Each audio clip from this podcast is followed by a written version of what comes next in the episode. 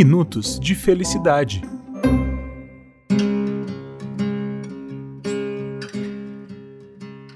O otimismo é a nossa disposição em avaliar o futuro de maneira positiva.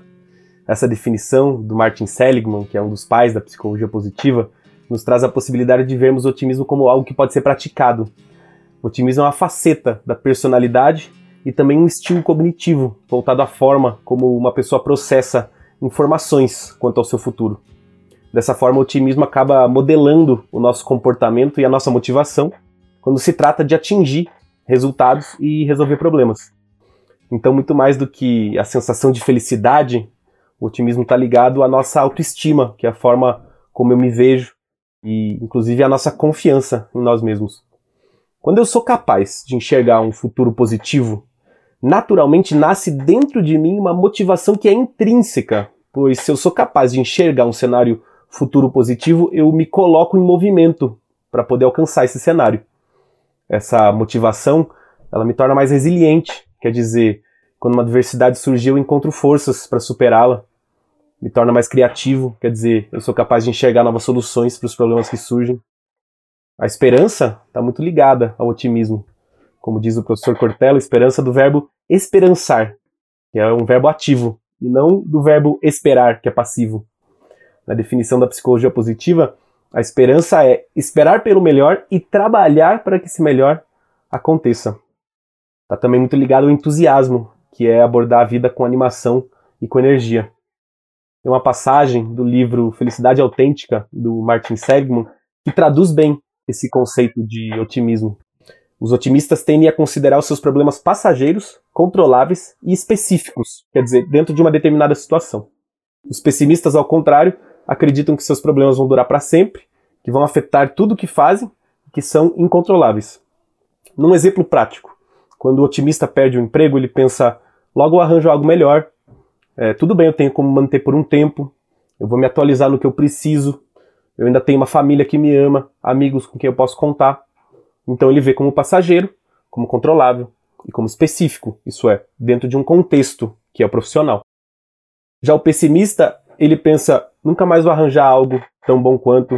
O mercado está saturado, a economia está péssima. Eu não sirvo para nada mesmo. Minha família vai me deixar, vou ficar sem amigos. Então o pessimista acaba vendo os problemas como amplos, como universais. E, ao contrário, as situações favoráveis ele vê como restritas e passageiras. Ou seja, até mesmo quando dá certo, o pessimista acaba pensando: puxa, agora quando algo ruim acontecer, eu vou acabar perdendo mais ainda. Os otimistas veem a dificuldade como um desafio e por isso colocam, colocam-se em movimentos para superar essas dificuldades. E os pessimistas veem as dificuldades como um problema e aí acabam com uma tendência a se culpar por tudo que acontece de errado nas suas vidas. Mas isso não se dá apenas no âmbito do futuro, mas também é, na apreciação do passado. Então, o otimista, quando olha para o passado, ele pensa: puxa, podia ter sido pior. E o pessimista olha para o passado e pensa, bah, podia ter sido melhor. Tem inclusive estudos publicados no Jornal Americano de Epidemiologia de janeiro de 2017 que ressaltam que as pessoas mais otimistas adoecem menos, têm menores riscos de contrair doenças cardiovasculares e até câncer. Tem outros estudos da psicologia positiva realizados com atletas profissionais e empresários de muito sucesso que demonstram que o otimismo pode nos levar a obter melhores resultados a partir dessa motivação que nós falamos.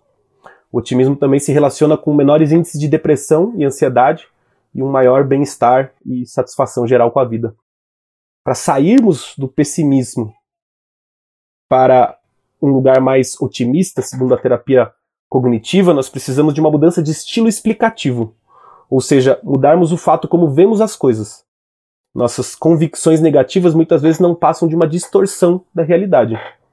O Roberto Crema nos lembra que mudamos o mundo ao mudarmos o nosso olhar.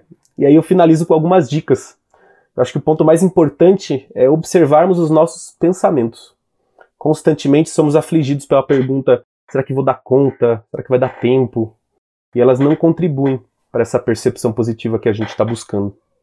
Ao sermos tomados por esses pensamentos negativos, devemos abertamente questionar essas crenças, de forma que a gente se torne cada vez mais consciente e, e adquira cada vez mais controle sobre as nossas vidas.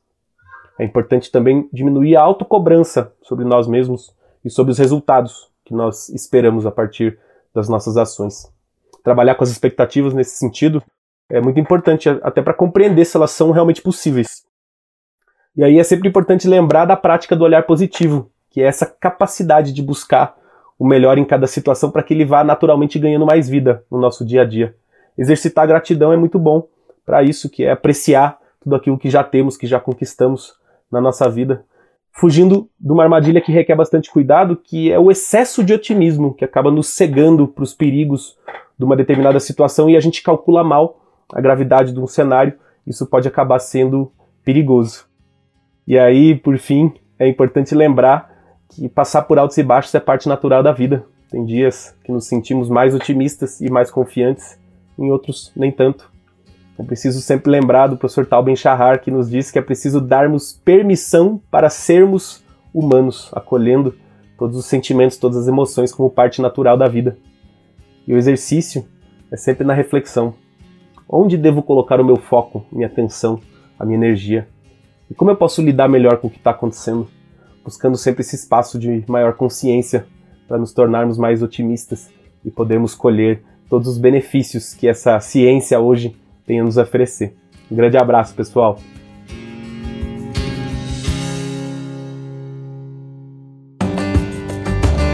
Congresso Internacional de Felicidade